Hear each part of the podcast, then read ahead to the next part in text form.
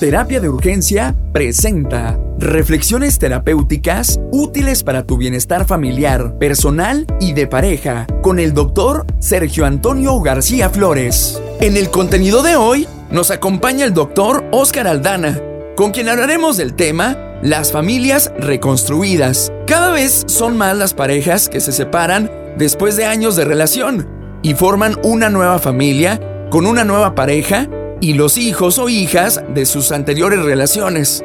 Este cambio puede implicar que surjan problemas entre los miembros de la nueva familia. Es por eso que queremos hablarte de los más habituales problemas en la familia reconstituida y las soluciones adecuadas a cada uno de ellos. Quédate con nosotros. Hoy su servidor Sergio García con el doctor Oscar Aldana en esta colección de familia y crianza, hablando acerca de las familias reconstruidas. ¿Cuáles son las dificultades para poder tener en equilibrio, en armonía, una familia donde me he separado, me he divorciado, me caso con otra persona y esta persona también tiene hijos? ¿Cómo llegar?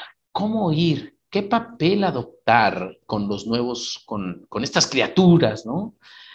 ¿Cuál tendría que ser mi postura? ¿Cuál tendría que ser la de ella? ¿Te dejo que participes en su crianza? ¿No te dejo? ¿Qué puede ocurrir cuando no lo permitimos? Para eso hemos invitado a nuestro experto, que él viene colaborando en toda esta colección de familia y crianza que decirles están disponibles para ustedes todos los tomos, son 10 tomos de, esta colección y los pueden buscar a través de nuestras redes sociales o directamente con el autor. Pueden consultar al doctor Oscar Aldana en sus redes sociales para que lo puedan eh, tener, ¿sí? Para que puedan escuchar todos estos audios. Mi querido Oscar Aldana, bienvenido. Esta es tu casa. Sí, como siempre, muchas gracias a todas y a todas las personas que nos hacen favor de acompañarnos.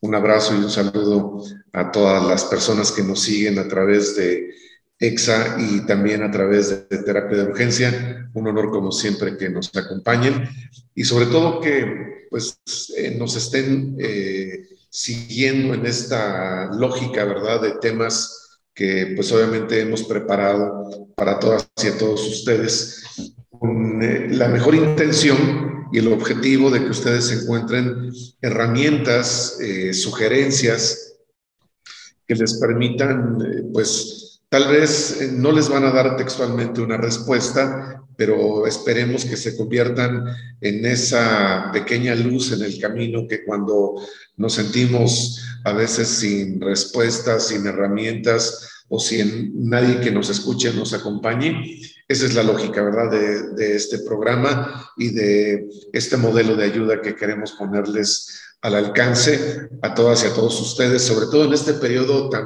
tan fuerte que nos está tocando vivir, ¿no? Como humanidad, como mexicanas, como mexicanos, que es en este caso este ya periodo textualmente dos años de, de pandemia y que pues obviamente la pandemia eh, no, haya, no ha generado nuevos problemas. Por supuesto que sí, algunos de ellos son muy propios de la, de la condición de pandemia que estamos viviendo como humanidad, pero hay otros problemas como la violencia, como la falta de atención a cada uno de los miembros de la familia, como el abuso de sustancias, que son problemas que ya de por sí existían al interior de la familia y que no se habían querido reconocer como problemas graves, como problemas que tenían que obviamente ser atendidos de manera profesional y no solamente pensar que a lo mejor dejarlos en el silencio iban a provocar que estos problemas por sí solos eh, iban a resolverse o a mejorar. Así que con todo gusto aquí acompañándonos eh, en el camino apreciable Sergio, eh, con todo tu auditorio de EXA y de terapia de urgencia. Gracias, mi querido Oscar. Oye, Oscar, cuando se van a casar los muchachos, ¿no? Que le dice el papá, ¿cómo que te vas a casar con esa mujer que tiene dos hijos? Y más aún, que tú dejaste un hijo allá con aquella mujer y no lo atiendes, no lo cuidas ¿Qué ideas subyacen en nuestra cultura? ¿Y cómo ves con esta situación de las familias reconstruidas? ¿Tienen futuro? ¿No tienen futuro? ¿Cuáles son sus complicaciones? Es un tema súper interesante porque cerca del 20, 30% de las familias en México están en esa condición, prácticamente, ¿eh, Oscar? ¿Sirve que más? no, yo creo que más, yo creo que más. Eh, uno de los retos en, el, en un congreso en Estados Unidos que eh, fue para celebrar los 60 años de la terapia familiar, eh, uno de los grandes retos era, diríamos, un poco en desorden, a ver si los recuerdo, uno de ellos era, en este caso, el crear desde la educación, desde la terapia, desde las políticas públicas que les corresponden al gobierno, crear condiciones para eliminar las diferencias de género. ¿sí? Estas brechas de género que seguimos viendo en pleno siglo XXI, en donde los hombres tienen mejor, mejor nivel educativo, económico y cultural que las mujeres, pero que esto es resultado obviamente de las inequidades que se dan al interior de la propia familia, de los trabajos y de las escuelas. El segundo reto de los, de los retos del milenio era específicamente el cómo erradicar y cómo visibilizar los diferentes temas de violencia en contra de las niñas y las mujeres y de los grupos vulnerables, personas de la tercera edad, niñas, niños, migrantes, eh, personas enfermas. Y el tercer reto, insisto, no los estoy poniendo en orden de importancia, estoy hablando de los, de los retos del milenio. Uno de los grandes retos que bien señalaba Sergio es reconocer que eh, hoy un porcentaje muy importante, tú hablabas de un 20%, yo creo que podríamos hablar de un 30% de familias en México que tienen esta lógica de denominarse familias reconstituidas o familias reconstruidas. Eh, debido a que en este sentido, el, el gran reto que tenemos aquí específicamente es el hecho de que estamos enfrente de una problemática que, que, no se había querido reconocer, específicamente en torno a la, a la situación de hacer visible que las familias, eh, si de por sí cuando el vínculo es consanguíneo tienen problemas, pues ahora resulta ser que cuando la familia entra en esta dinámica o lógica de eh, entender que yo vengo con mis hijos, tú vienes con tus hijos, y ahora en esta reconstitución familiar eh, vamos a tener los nuestros, que también no es una certeza ni garantía, porque en muchas ocasiones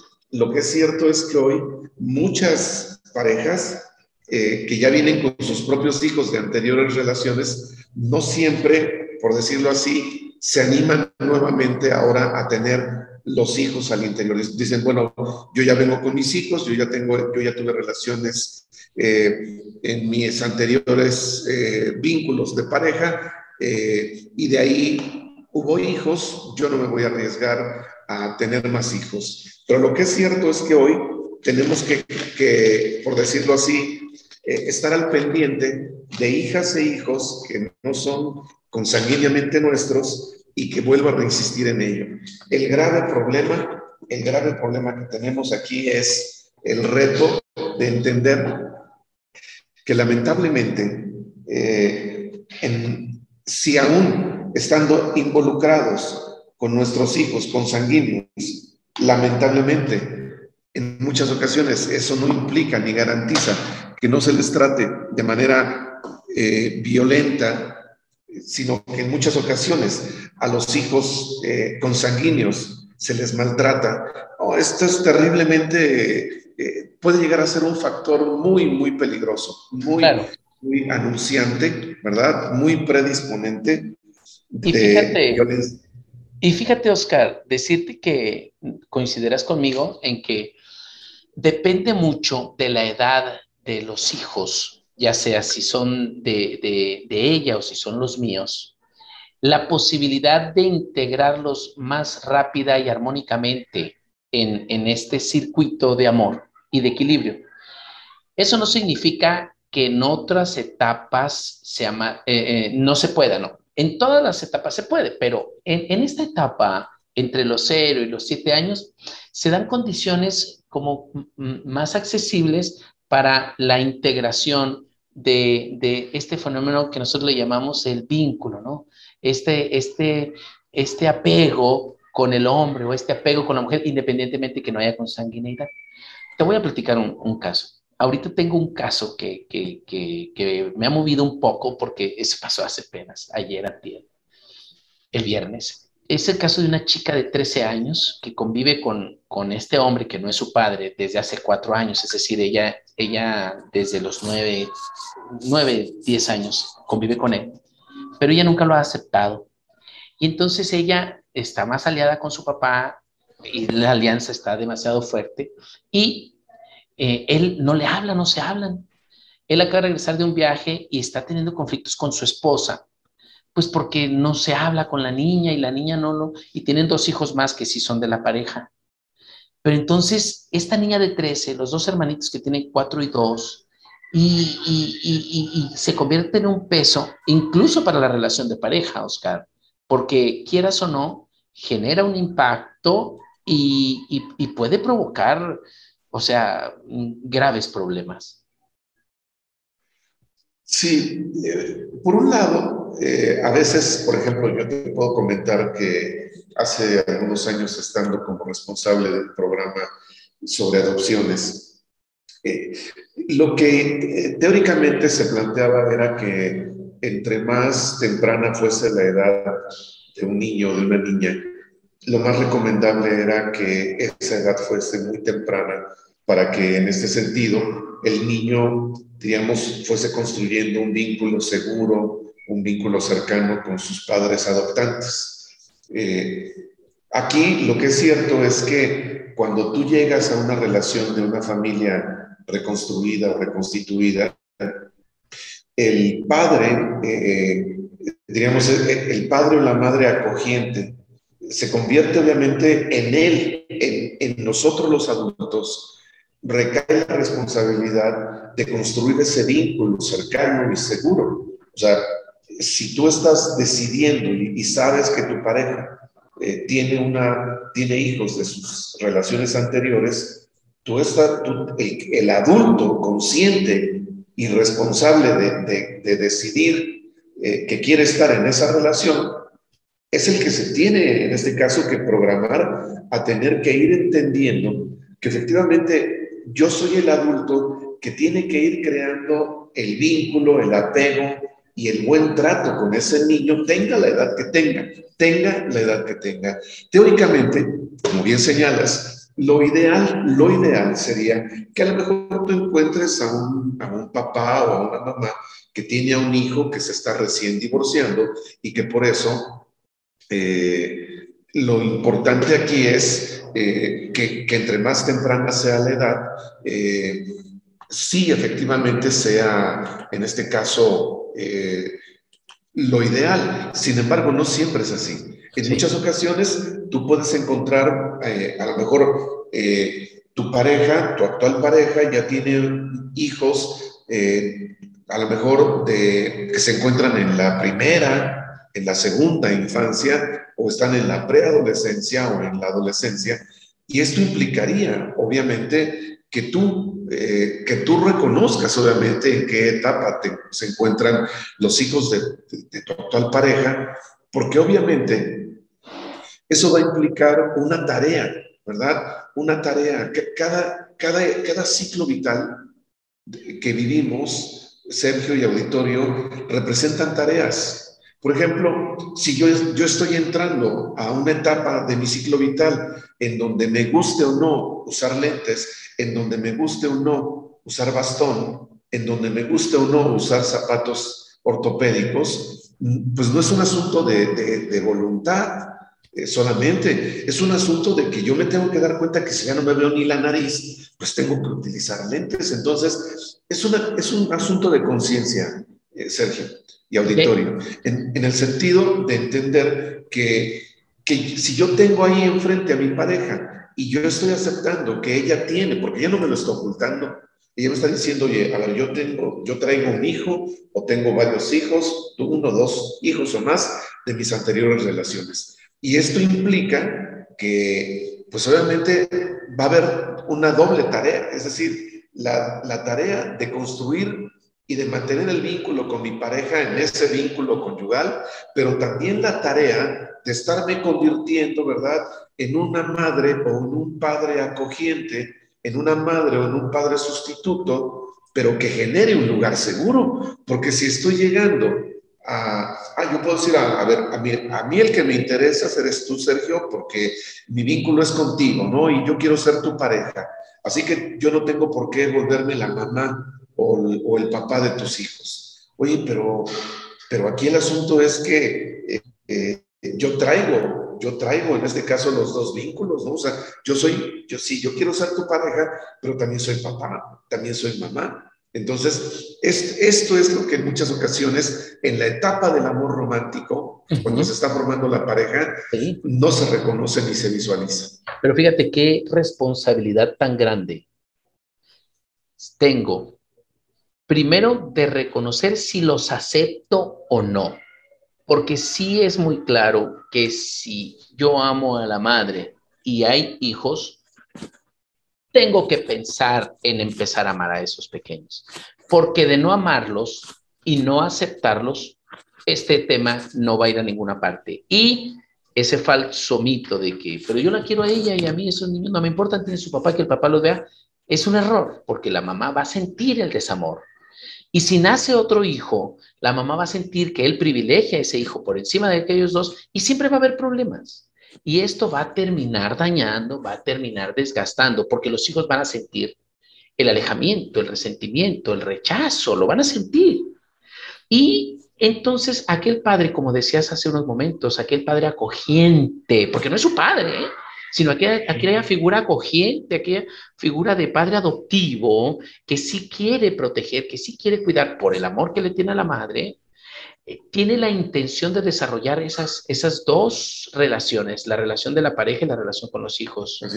Pero si no lo hace de manera consciente, prácticamente le está dando mm, una fecha de caducidad a esta relación de pareja porque, porque tarde que temprano ¿qué tiene que privilegiar la mamá que tiene sus propios hijos, que no son hijos de él, en, este, en estas relaciones? ¿Cuál es la relación que ella debería de privilegiar? Y aquí nos vamos al ciclo vital de la familia. ¿Cuántos años tiene el niño? No es lo mismo que el chamaco tiene 23 y que, mamá, pero es que yo no quiero que te cases con ese cabrón. Y, pero el chamaco tiene 23, no trabaja ni estudia. Y, y él tiene 23. Pero ¿qué tal si los niños tienen 6, Oscar? Sí, eh, yo siempre pongo este ejemplo eh, que lamentablemente es muy real, ¿no? Generalmente, cuando eh, un hombre o una mujer que ya traen hijos de anteriores relaciones y andan en búsqueda de una nueva relación, generalmente se los hago en forma de pregunta. ¿Cómo creen si yo ando detrás, ¿no? Ya le eché el ojo a un muchacho, una muchacha, ¿cómo creen que al inicio, al inicio, voy a tratar a los hijos de la futura pareja eh, a la que estoy decidiendo y a la que le estoy apostando como mi próximo, eh, como mi próxima pareja o mi, mi próximo compañero? Pues al inicio, ¿verdad? Genera un espejismo, ¿no? Trato bien a los hijos de mi, de mi futura pareja, les llevo regalos, ¿no? Les llevo regalos, los trato aparentemente los gano. de una manera muy maternal o muy paternal, de tal manera que le estoy Como la cenicienta. claro, le estoy generando a mi pareja eh, el, el espejismo de, mira, mira, soy una buena opción, mira cómo estoy tratando bien por el momento a tus hijos. El problema es, y el gran reto es cuando lleguen nuestros hijos, porque obviamente en muchas ocasiones aparece eh, la cara real de esa persona. ¿Sabes qué? Ya llegaron mis hijos o llegó mi hijo y sabes qué? Yo no tengo por qué estar tratando bien a, a hijos que no son míos, yo no tengo por qué estarlos alimentando, ¿verdad? Por ejemplo, me hiciste recordar ahora a una mujer que se casó eh, con un hombre al que le llevaba, el hombre le llevaba casi 15 años de diferencia, él ya tenía hijos, eh, en, este caso preadolescentes, cuando llega con ella, como la, la mamá de, este, eh, estos niños preadolescentes lo, lo, había abandonado al esposo y a, a los hijos, pues él llega y dice, yo vengo con paquete completo, ¿no? Eh, los jovencitos, los niños, pues obviamente en una actitud, por decirlo de alguna manera, hasta normal, pues obviamente generaron una especie de camarilla en contra de la nueva pareja del papá. Y entonces, pues esta muchacha con el afán de pues construir una familia, dice, bueno, pues mi esposo nunca me negó ni me ocultó que tenía hijos, yo quiero ganarme el, ganarme el respeto y el cariño de los niños, pues obviamente fue eh, fue terrible, ¿no? Porque los hijos de este señor, pues obviamente, eh, desde la lógica de, ¿y esta mujer quién es? Y esta señora no es nuestra mamá, pues no la respetaban, le generaban obviamente ahí eh, trampas para que obviamente todo el tiempo estuvieran en conflicto. Y obviamente cuando llegan los hijos ahora de la nueva pareja, esta muchacha dijo, ah, sí, ustedes me trataron mal cuando yo quise ser buena mamá o buena pareja con ustedes, pues ahora va la mía. Ahora voy a tratar solamente bien y voy a vincularme con quien debo, ¿no? Consanguíneamente, que son mis hijos. Entonces, a la fecha, a la fecha, la queja es eh, eh, la, la mamá de nuestros hermanos, es decir, la pareja de mi mamá, porque vean cómo ya ni siquiera, o sea, desde el lenguaje, desde el lenguaje, eh, en este caso hay toda una, eh, diríamos como una toma de distancia, ¿no? Eh, es, la, es la esposa de mi mamá, pero no fue nuestra mamá. Fue el esposo de, fue el esposo de mi mamá, ¿verdad? Pero nunca fue nuestra madre. Fue, el, fue, la, fue la esposa de mi padre, pero nunca, nunca se involucró o se vinculó con nosotros. Entonces, Creo que en ese sentido, sí, como bien señalas, eh, es una tarea doble, ¿no? Es la tarea de construir el vínculo con la pareja, pero también de construir un vínculo de amor, de apego, de aceptación y sobre todo de buen trato. ¿Sí? Pensemos, y, y lo voy a decir tal cual, si un padre acogiente o una madre acogiente, en la lógica de una familia reconstruida, se da cuenta de que en realidad no va a construir un vínculo seguro con, sus, con los hijos de su pareja, por lo menos la regla de oro tiene que ser el buen trato. ¿sí? Eh, el, tratar desde una forma amable, respetuosa, amorosa, protectora, no te quita nada el hecho de que eh, te sientes a comer y le preguntes, aunque no sea tu hijo consanguíneo, ¿verdad? Se convierten, como lo hemos dicho, en hijos del corazón, en hijos de la cotidianidad, en hijos del buen trato, en padres y madres del buen trato. Claro, en hijos de nuestro corazón, lo acabas de decir, y, y amarlos y cuidarlos y protegerlos como si fueran propios. Pero fíjate, qué bonito es, mi querido Oscar, cuando papá, mamá les damos a cada quien el lugar que le corresponde. Imagínate en este momento, Oscar, que sacamos un billete de 100 pesos y hay un hijo que es de nosotros dos, que tiene 5 años, y tienes una hija tú de 16 y hay un hijo de 20. Y que sacamos aquí un billete de 100 pesos. Bueno, ya de 100 ya no les, ya no les rinde tanto. Uno de 200. ¿Cómo tendríamos que repartir este billete entre estos tres hijos, porque yo soy el que tiene la iniciativa, ¿eh? Y el único hijo mío es el de cuatro años, pero hay uno de 20, hay una de 13 y hay uno de 6. ¿A quién yo le tendría que repartir este billete?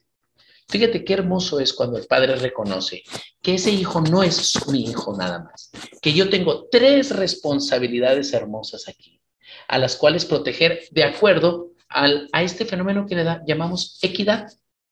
Porque cuando existen estos hijos con estas determinadas variables en la edad, ya no tenemos que irnos con el juicio de la justicia, de la, de, la igualdad, porque los tres son diferentes, porque los tres tienen necesidades diferentes y porque los tres tienen derechos y responsabilidades diferentes. Es decir, el grande, por ser grande, tiene más derechos, pero también tiene más responsabilidades. La de 13 tiene derechos, pero también tiene responsabilidades menores a las de 20. Y el de 6, pues nomás lo que le corresponde. ¿Cómo tendríamos que repartir el billete, mi querido Oscar? Pues obviamente pues, el principio, como tú bien dices, aquí eh, tendría que pasar eh, de igualdad a equidad, pero también tomando, tomando como base la vulnerabilidad, ¿no? Eh, ¿qué, tal si, ¿Qué tal si la de 13 tiene síndrome de Down? ¿Qué tal si el de 20 tiene, en este caso, alguna discapacidad? Ahí está, otra variable ya, otra variable ya. Entonces, podríamos pensar que el más vulnerable es la niña o el niño de 6, pero no necesariamente la edad solamente... Ser menor de edad ya en automático me pone en la mira de riesgos y vulnerabilidades. Pero yo puedo ser eh, una persona de cualquier edad y estar en condiciones de vulnerabilidad. Aquí lo importante es eh, como también lo hemos dicho mucho, el tema del diálogo. ¿No? Eh, cuando estamos eh, formando una pareja, eh, no solamente tendríamos que estarnos centrando en, en lo que implica, diríamos como, oye, ¿y a dónde vamos a viajar en fin de año? Que ahorita creo que se nos están, o sea, está regresando la película de hace dos años con el Omicron, ¿verdad? O sea, sí. cuidado porque se están cerrando las fronteras y yo creo que tendríamos que estar pensando, más que en viajar, tendríamos que estar pensando en cuidarnos. Pero bueno, desde la lógica que a veces pensamos, no, oye, ¿y, y, a dónde vamos a ir el fin de año? No, pues sabes qué, que mejor hay que comprarle los zapatos ortopédicos a la niña o hay que cambiarle las llantas a la silla de ruedas de nuestro hijo o de mi hijo del de, de medio. Entonces, siempre priorizar, en este caso, por niveles de vulnerabilidad y por niveles, en este caso, de protección. ¿sí? En una relación de pareja, eh, el tema económico, la manera en la que se distribuyen los gastos, la prioridad en la que vamos, la manera vamos a priorizar nuestros gastos y nuestros ingresos, Tendría que ser un tema cotidiano del que hay que hablar con la pareja. No des por obvio ni por adelantado, porque tú puedes decir, ay, pues cuando somos novios, eh, él, él paga todo. Es que cuando éramos novios, ella se hacía cargo de la mayor parte de las responsabilidades. Sí, pero cuando, eh, como bien señalaba Sager, ¿verdad? Hay contratos de pareja que en muchas ocasiones no se verbalizan y al no verbalizarse, tú estás dando por hecho que él va a apostarle el 60, 70% de sus ingresos a los gastos de, una relación de pareja. ¿Y qué tal si él dice, no, sabes qué, que yo, yo voy a pagar lo mío y yo si acaso pagaré el internet, así que eh, tú, si tú trabajas, eh, la que se tendrá que hacer cargo y responsable de los gastos de tus hijos, aún los de emergencia, vas a ser tú.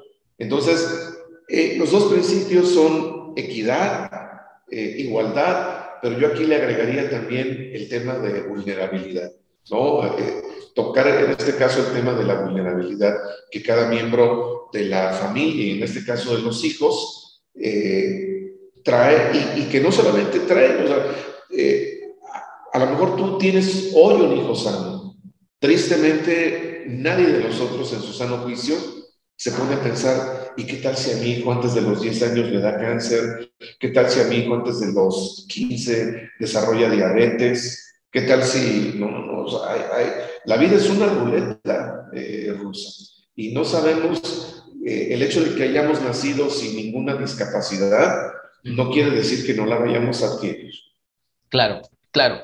Oye, Oscar, qué, qué importante es entonces, porque te amo, amo a los tuyos porque te amo, amo a, tus padres, a tu, a tu mamá, a tu papá, que son mis suegros, y porque te amo, amo a tus hijos, y los amo como si fueran míos, y los cuido como si fueran míos, y participo con ellos como si yo fuera su padre, y les hago reconocer y les hago sentir lo que me importan, lo que me interesan, porque amo a su madre y porque ellos son parte de ella. Y amándolos a ellos le, le estoy demostrando a ella también el cariño.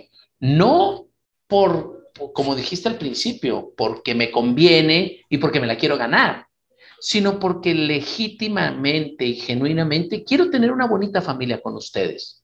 Y Oscar, no es difícil la fórmula. Es decir, si fuera así de armónico como se está planteando, sería lo más, lo más sencillo del mundo. Pero ¿qué es lo que interviene? La cultura, el orgullo, las falsas creencias, lo que dicen los amigos y lo que dicen también los padres a veces o los hermanos, ¿no? Sí, sí, yo, eh, bueno, evidentemente, como bien lo señalas, eh, aquí tenemos que pensar siempre en variables, en este caso, intrínsecas y variables extrínsecas. Las variables extrínsecas son la cultura, eh, la familia de origen, eh, los prejuicios.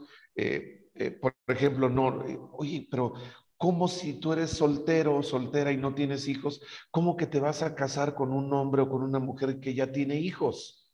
¿Sí?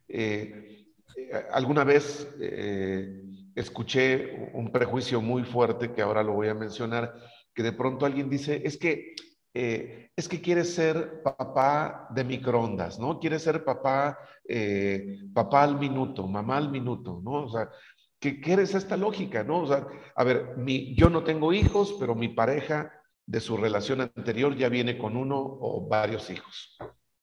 Eh, en este sentido, ven cómo hay variables extrínsecas, ¿no? Contextuales, que pueden en este caso estar siendo esas barreras para que yo me vincule y me involucre y me, genere eh, esta claridad del vínculo responsable y cercano que tengo, no solamente con mi pareja, sino también con sus hijos. Aquí el reto es eh, las variables intrínsecas, ¿verdad? O sea, a ver, a mí me queda claro que mi pareja nunca me mintió. Mi pareja me dijo desde el inicio, ¿sabes qué? Yo tengo, yo fui casado o estuve en una relación anterior y tengo un hijo. Fui papá adolescente, fui mamá adolescente. Entonces, lo que es cierto es que el vínculo de la, de la paternidad y la maternidad nunca se va, en este caso, a terminar. Yo podré a lo mejor no estar cerca de mi hijo, pero ¿qué tal que de mi relación anterior? Pero ¿qué tal si mi hijo cuando, cuando cumpla 12 años y se vaya a graduar de la primaria, quiere que yo esté presente en su graduación? Y yo estoy casada o casado en una nueva relación. Mi pareja, por no ignorarlo, tendrá que aceptar que yo tendré que ir sin ningún reclamo, sin ninguna mala cara, porque yo le estoy diciendo, ¿sabes qué? Hoy no voy a estar contigo porque me voy a ir a la graduación de mi hijo. Y entonces todo el mundo se empieza a poner ahí con los pelos de punta. Porque y vas a ver a esa y, de seguro te la vas a topar ahí. Ah, pero que no fuera yo, porque entonces no me dejabas ir con el papá de mis hijos. Sí, sí, sí. Eh, eh, por, eso decía, ¿no? Y claramente se dijo en este congreso, ¿verdad?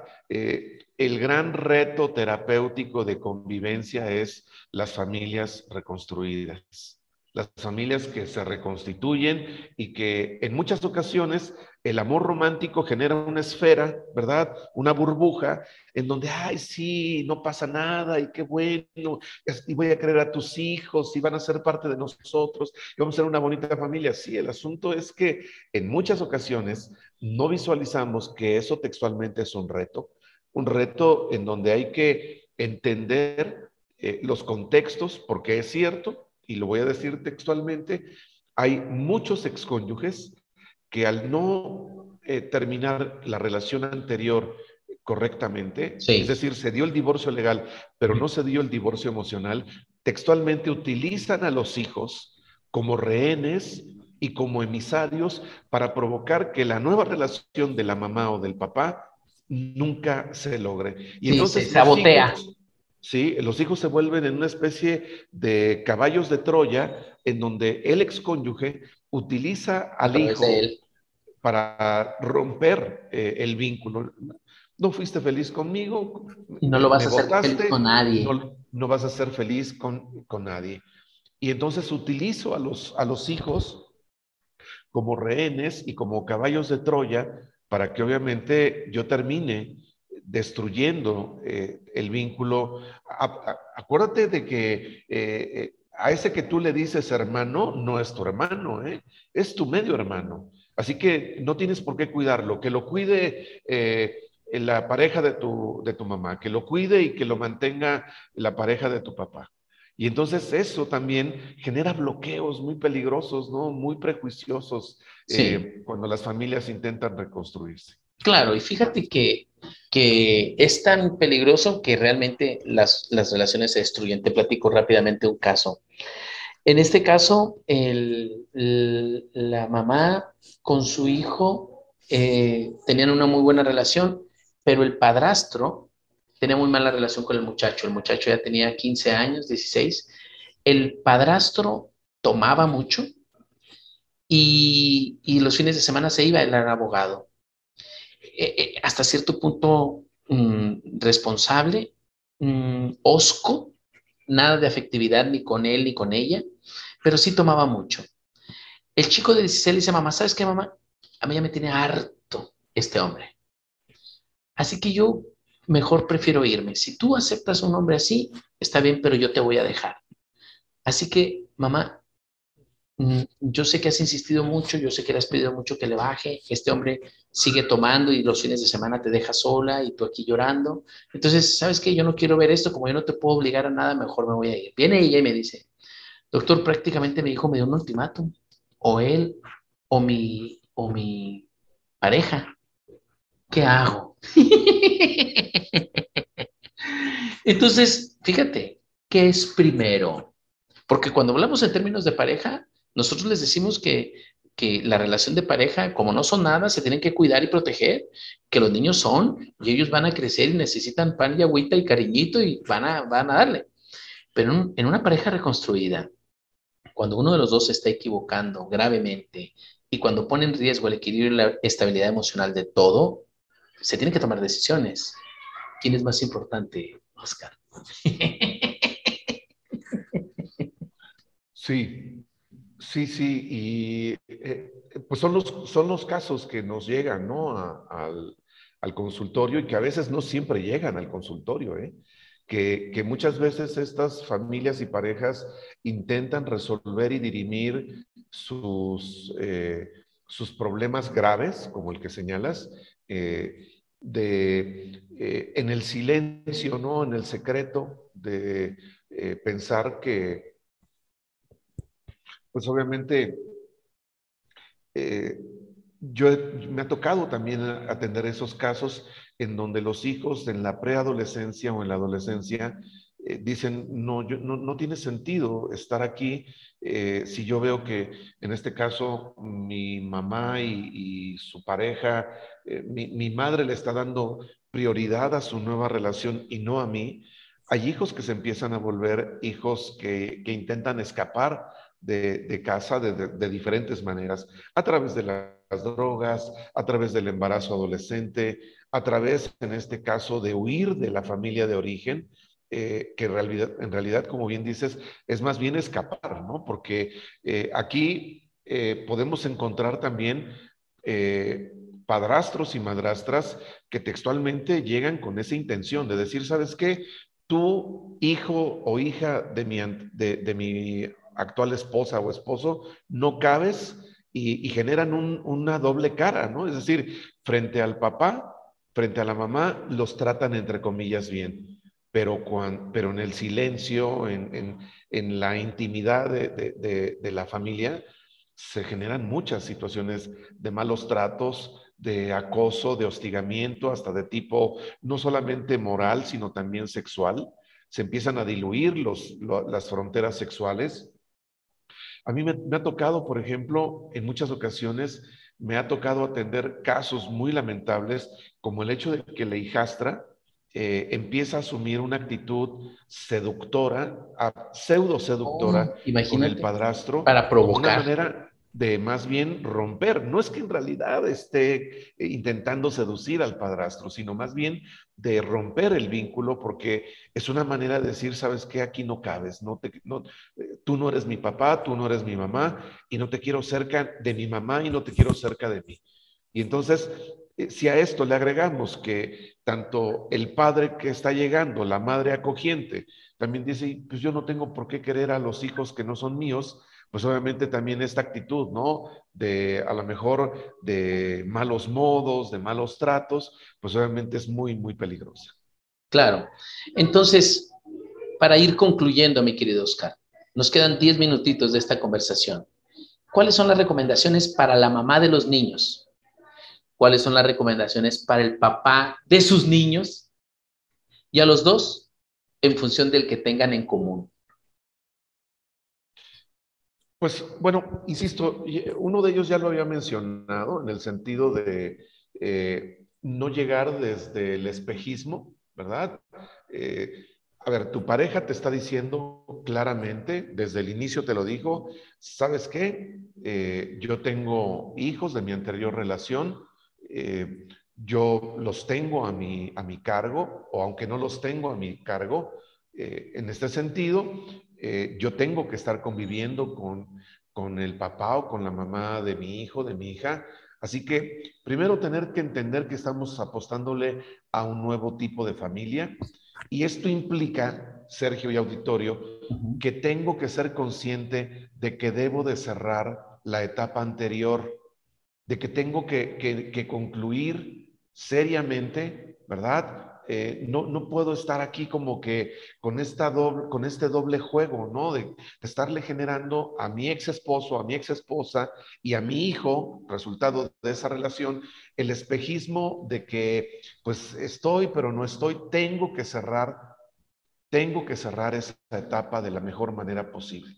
Tengo que dejar claro que, que ese, ese vínculo ya se terminó y que obviamente el hecho de que haya yo terminado esa relación no quiere decir que yo tenga que terminar eh, a cubetazos eh, con mi anterior relación de pareja. No, muy bien, se acabó lo nuestro, pero vamos a seguir siendo papás de mi hijo y eso le tiene que quedar claro a mi nueva pareja.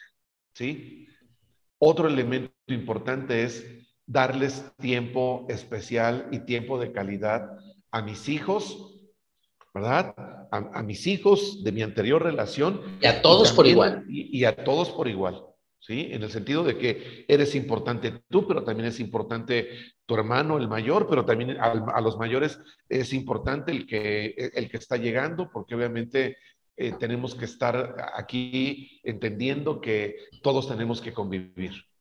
Eh, algo muy importante es no tener temor a hablar de estos temas con, con nuestra con nuestra pareja, con nuestra nueva pareja, ¿sí? Eh, hay que hablar también con la expareja, si es, y esto implica haber cerrado positivamente la anterior relación, ¿no?